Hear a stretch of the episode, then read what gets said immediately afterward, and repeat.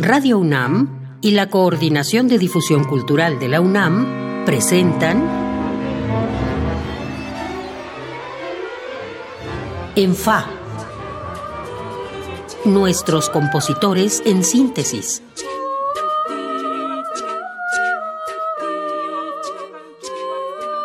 Bienvenidos a una nueva emisión de ENFA, nuestros compositores en síntesis, el espacio en el que vamos conociendo mejor a los compositores jóvenes que van marcando la pauta de la música en México.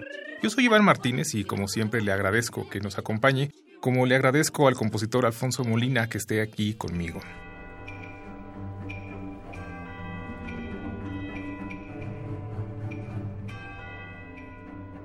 Alfonso Molina realizó sus estudios en el Conservatorio Mainz de Nueva York.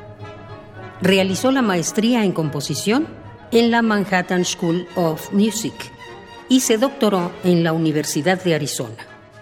Entre sus maestros están Samuel Seaman, Richard Daniel Poor y Rudolf Palmer. Su ópera Ilegal Alien fue estrenada en Estados Unidos y recibió el premio de la Boston Metro Opera ha recibido otros premios y becas del FONCA, la ASCAP y la Fundación Carolina, entre otras. Alfonso, bienvenido. No, pues muchas gracias, gracias por el espacio. Ya casi 40 años. Sí, ya casi. ¿Cómo definirías el momento eh, que vives como compositor a los casi 40 años? Em, muy satisfecho, muy pleno en el sentido de que a mi edad he, compuesto y he, hecho y he vivido las experiencias que a esta edad pues se pueden vivir casi casi eh, como una colección de, de este, regalos de la vida que me han dado hasta la fecha, siendo que han sido varios los regalos que me ha dado la vida. Y llego a esta edad de, pues muy contento, muy, muy contento de, pues de haber vivido todo lo que he vivido. He estado viviendo en varios países, estudiando música en Bolivia, he estado, estado en Brasil, he estado recientemente en España, como sabes. Eh, y bueno, de cada lugar he, aprendido y he sacado lo mejor que puedo sacar de cada lugar.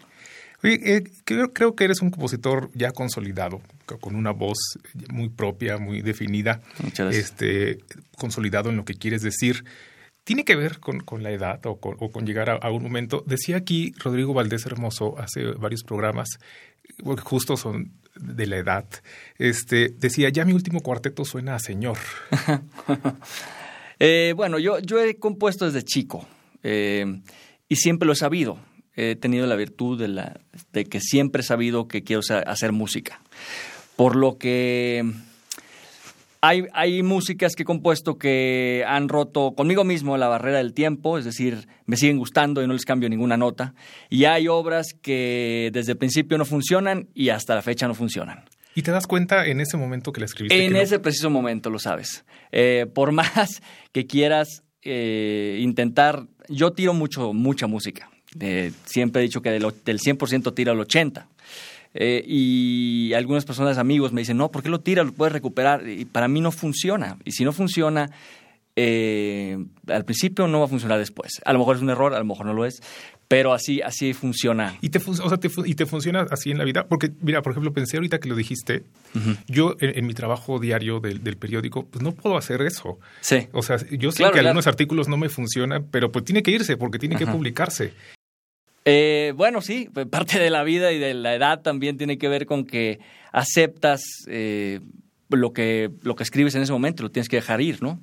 También, eh, pues yo creo que lo que te dan son herramientas para ser mucho más rápido y para saber también va madurando tu gusto.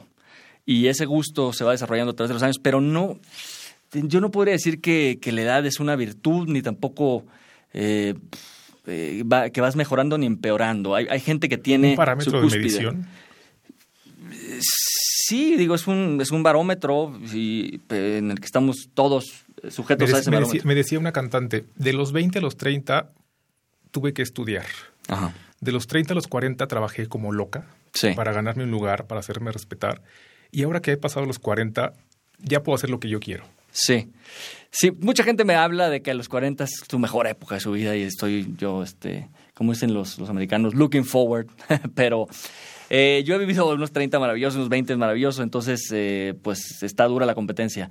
Pero este sí, digo, la verdad es que no es como un cantante que tiene que madurar su voz. ¿No? O un, un, tenor o un barítono no, no se asienta su voz hasta los 40 años. En el caso de la composición no es, eh, no sucede de la misma manera. Eh, es un camino que nunca va a acabar. Es un camino. Por ejemplo, Janacek eh, fue, triunfó ya que era viejo, por ejemplo. ¿Y por qué? Porque se enamoró por ahí y resurgieron, quién sabe qué, en, su espíritu y, comenzó a estudiar, a componer otra, otro estilo de música. Eh, y bueno, hubo otros virtuosos, como claro, los virtuosos que todo el mundo conocemos, como Mozart, como este, Schumann y demás, eh, que desde muy temprana edad desarrollaron un estilo propio. Entonces, realmente no hay, no hay ciencia absoluta. Y hablando de estilo propio y de voz, rápidamente, antes de ir a algo de música, tres, cuatro palabras en fa. ¿Cómo defines la tuya? Mi música, bueno, yo he dicho que yo utilizo músico, elementos folclóricos del pasado para, para crear música, al igual que técnicas del siglo XX fusionadas para crear esto, porque yo creo que en ese sentido no hay barrera del tiempo, todo es válido, todo este eh, eh, por ejemplo, en México a mí me parece algo eh, raro que se siga componiendo música como tal, decafónica, por ejemplo, serialista o, de nueva complejidad, ¿no? Eh, hay gente que se quedó atrapada. Sí, claro, porque y yo siento que todos esos son herramientas que puedes utilizar para crear algo nuevo, pero no, no encapsularte dentro de un, de un movimiento. ¿no? Yo, yo siento que los ismos, en todo sentido, hoy en día deberían desaparecer porque te, encapsulan en, en un momento en la historia. Y hoy en día nuestra historia es toda esta fusión de elementos. Vamos a escuchar algo, este, para quienes no te conozcan todavía, este, por si todavía hubiera alguien allí. Esto empieza por la Orquesta Sinfónica Fractal y la toca la Orquesta Sinfónica de Bratislava.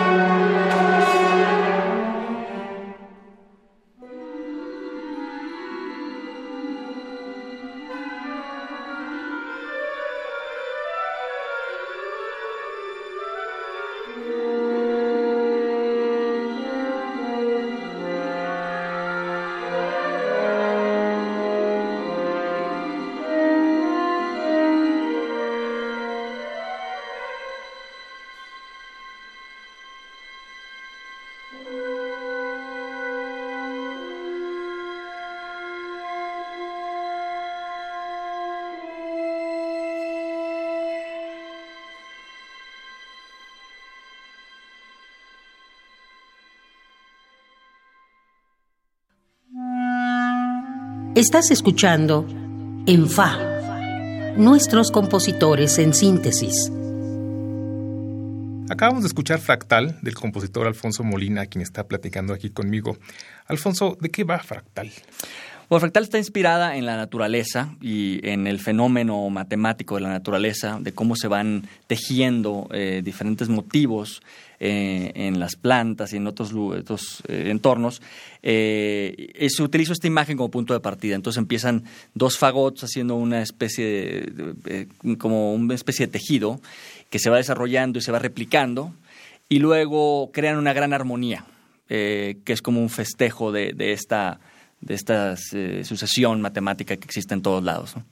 ¿Dónde la escribiste? ¿Cuál fue el contexto de la obra? Lo escribí en Barcelona eh, como resultado de una beca que me gané de la Fundación Carolina. Ahí estuve y nos eh, pues terminaba el curso, terminaba de artes audiovisuales, terminaba con la grabación en Bratislava de una obra que compusiéramos. Entonces este, fuimos para Bratislava y, grabamos ahí con la, con la orquesta de estos. Oye, este, es una pieza muy precisa, eh, digamos, bien armada, o así la siento yo, pero muy corta. ¿Cómo la defines? ¿Cómo puedes usarla? Em, bueno, eh, ese es un estilo de composición que muy clásico al que estás hablando. Eh, ya me han dicho esto antes, me han dicho que por qué no utilizo un material que ya reutilicé y utilizo una variación, por qué no lo extiendo. Y yo siempre he sentido que lo que digo tiene la contundencia suficiente para que prevalezca por sí mismo. Yo, como te digo, repito, a veces yo me aburro. Cuando sí es contundente. Ajá. No, no, no, no, no me vayas a malinterpretar. sí creo que es contundente, sí es. Ajá. Pero es muy corta. Sí, no, Probablemente porque en ese momento nos, nos sugirieron que utilizáramos algo audiovisual y por eso también eh, la duración tenía que ser de cierta manera eh, el número de... O sea, pagaron por tanto momento en el estudio. Entonces eso tuvo mucho que ver. Eh, sí me gustaría tal vez continuarla. Ese movimiento como tal, tal vez no pero, pero sí recapitular, hacer otro segundo movimiento, poder hacerlo una especie de obertura, como dices, o, algo más. Oye, mencionaste lo audiovisual eh, y yo no lo había entendido muy bien, pero te iba a preguntar que musicalmente cómo, cómo la definías, porque sí me parece una pieza eh, que además eso también me chocaba con la duración, porque es una pieza muy grandilocuente, muy de cine. Sí, sí, sí, correcto. Pues estaba viviendo ese entorno que fue es una nueva etapa. Yo había hecho música de cine, curiosamente, eh, hace mucho, en el 2006, ¿no? Cuando estuve con, lo de Sundance, que ganamos ahí, y lo abandoné por, por muchos años.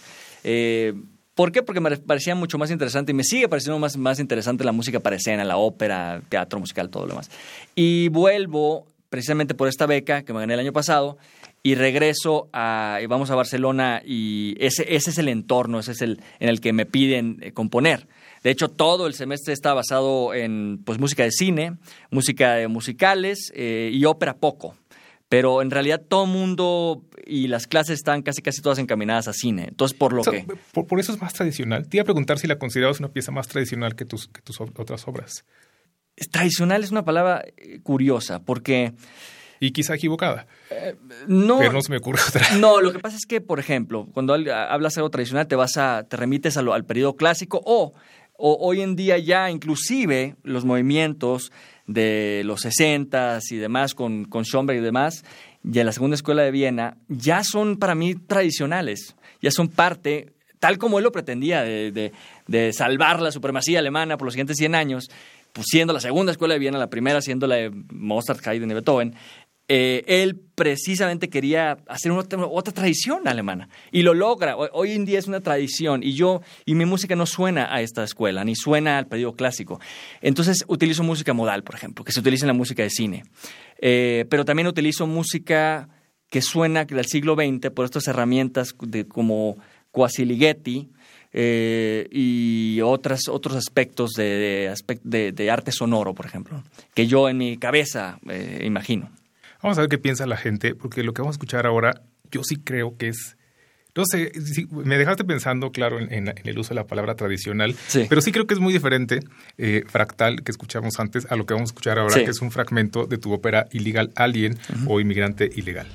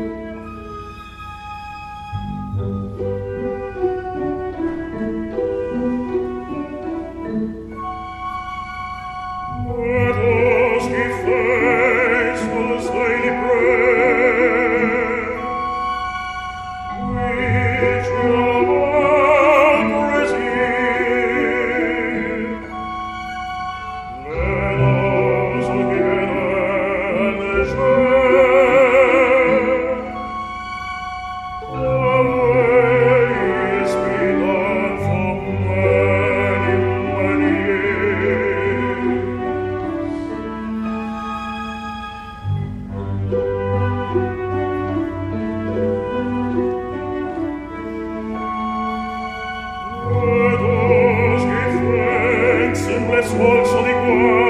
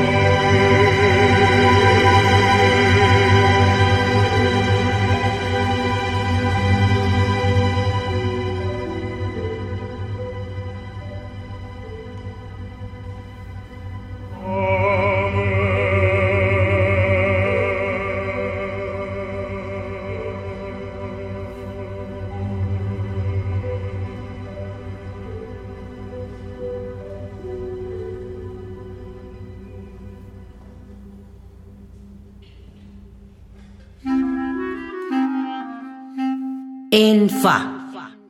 Nuestros compositores en síntesis. Alfonso, esta ópera la escribiste en Arizona, un estado fronterizo, y su tema tiene que ver con ello. Eh, es una ópera méxico-americana. Es una ópera mexicoamericana. Comienzo antes, comienzo durante la maestría en, Nueva York, en Manhattan School of Music, ahí la inicio. Eh, y la inicio por lo siguiente, porque mm, a distancia es cuando más recuerda uno su origen. Y lo, revisitas en tu mente y es cuando cosas maravillosas y fantásticas suceden. Para mí, la imaginación del origen musical está vinculado directamente o tiene su fuente o se nutre de la realidad. Para mí esta ópera está basada en una realidad muy cercana a lo que yo viví de joven hasta la fecha, en donde familiares míos tuvieron que someterse a la hoguera del desierto para pasar por los hoyos del desierto y en donde se les apuntó y eh, a, otros se les disparó. Entonces, esto es una ópera pues verista, pero neoverista, porque es más cercana a nuestro. Oye, Alfonso, ahora que mencionas eh, que, familiares tuyos, bueno, creo que muchos tenemos familiares que han pasado por esto. Sí. ¿Qué tan doloroso es llevar esas experiencias familiares al trabajo creativo? Es un homenaje, es un honor y no es doloroso porque no es, aunque esté inspirada en hechos reales, tampoco es una realidad, es, un, es una representación de la realidad. Yo simplemente empiezo a escribir esto por los sonidos del desierto que, tengo en mi imaginación y después me entero que lo que estaba escribiendo realmente era la historia, algo muy cercano a mí. Entonces, fue un proceso muy natural, este, muy rápido, la historia fue muy rápida porque escribí el libreto y, y, fue relativamente muy rápido y después la música me dedico más tiempo a hacerla, utilizando ya otras técnicas. Oye, me daba la impresión, y te lo voy a preguntar, que la migración, la distancia, la separación son temas recurrentes sí. en tu obra. Este, por ejemplo, te animaste a escribir un musical que también tiene por aquí esta temática. Así ¿Solo, es. La, ¿Solo la temática los une a tu musical y tu ópera? No, es curioso, pero no tienen mucho que ver. Eh, musicalmente para nada. Eh, de hecho, es otro estilo musical. Eh, Me interesa más lo musical. Ajá. ¿Qué, tan separados están? abismalmente separados. son, son muy, muy diferentes. la música es expresionista, es atonal en el sentido musical, en la, en, la, ópera, ¿no? Y en la, el musical es completamente modal, folclórico, y hasta utilizo ritmos modernos este, que no van pero para nada. Los, las pulsaciones son muy diferentes, el, el uso de la voz es muy diferente. ¿Te cambias el chip? es decir, hay, hay, hay, porque hablabas hace rato de, que cuando escribías como para cine, pues, recurrías a modos, seguro, ahora recurres a otro tipo de recursos. Sí te cambias el chip y eres otro Alfonso cuando escribió la ópera y otro Alfonso cuando escribió el musical. Es que, mira, y eso eh, es como le sucedió mucho a, a que decía, y en tu artículo que mencionas a, Bernstein que hablaste, ¿no? Del dramaturgo, hablabas, decías que el contenido es más importante que el vestido. ¿Verdad? Le interesa comunicar más y, y se puede poner el vestido que quiera. Bernstein para tratar de, de comunicar. Y Bernstein era un comunicador prodigioso y demás, educador, ya sabemos. Pero Korngold era muy similar en ese sentido. Korngold, que como sabes venía pues, de la escuela de Viena, era un niño prodigio, eh, Mahler lo consideraba un genio también, junto con Max Steiner, y él sale de esta tradición, se va a Hollywood y él crea eh, la sonoridad eh, americana, él la crea. El cuarto grado aumentado, que es la escala Lidia, eh, la pone en su violín, el primer violín para, digo, concierto para violín, y en todas las películas que hace con Gold suena a americano. Entonces es muy curioso, ahorita hablamos también de Broadway, que me interesa, cómo a veces lo que suena americano realmente es europeo y demás. Entonces, Korngold decía que para él la música de cine era como una ópera sin, sin voz. Y decía que esperaba que con el tiempo esto la gente fuera a entender que la sofisticación requerida para la música de cine era tan importante como una ópera. Yo creo que no, no ha llegado a ese grado, pero, pero eh, ah, tú hablabas de cómo te cambias el chip. Korngold no, no, había, no veía esa distinción. Bernstein no veía esa distinción. Este, yo creo que en ese sentido nuestra generación no debe de ver esta distinción. Oye, Alfonso, ya para terminar, porque se nos acaba el tiempo, ¿es más importante el discurso o no te da miedo al darle tanta importancia al discurso menospreciar la forma? Por supuesto, eh, el discurso es un vehículo, pero la calidad debe ser buena. Si no me gusta algo a mí musicalmente desde el principio, yo lo, tiro y el, y el discurso lo dejo ir. Hoy puede parecer que se está escribiendo algo, por ejemplo, para migración, pero yo empecé a, escribir para migración hace desde 2003. Estamos hablando de migración sudamericana hacia México, no estamos hablando de migración. Hoy en día, no, yo en lo personal no quiero seguir escribiendo migración porque lo he hecho mucho, pero, pero no, el, el discurso importante sí es una convicción personal legítima, no un vehículo que nada más quieres utilizar como publicidad. Alfonso, pues muchísimas gracias por haber estado aquí. Muchísimas gracias a ustedes que nos hayan acompañado. Yo soy Iván Martínez y estuvieron conmigo Oscar Peralta y Carmen Sumaya en la producción y Miguel Ángel Ferrini en la operación de la cabina. Yo lo espero en la siguiente emisión de ENFA. Radio UNAM y la Coordinación de Difusión Cultural de la UNAM presentaron ENFA, nuestros compositores en síntesis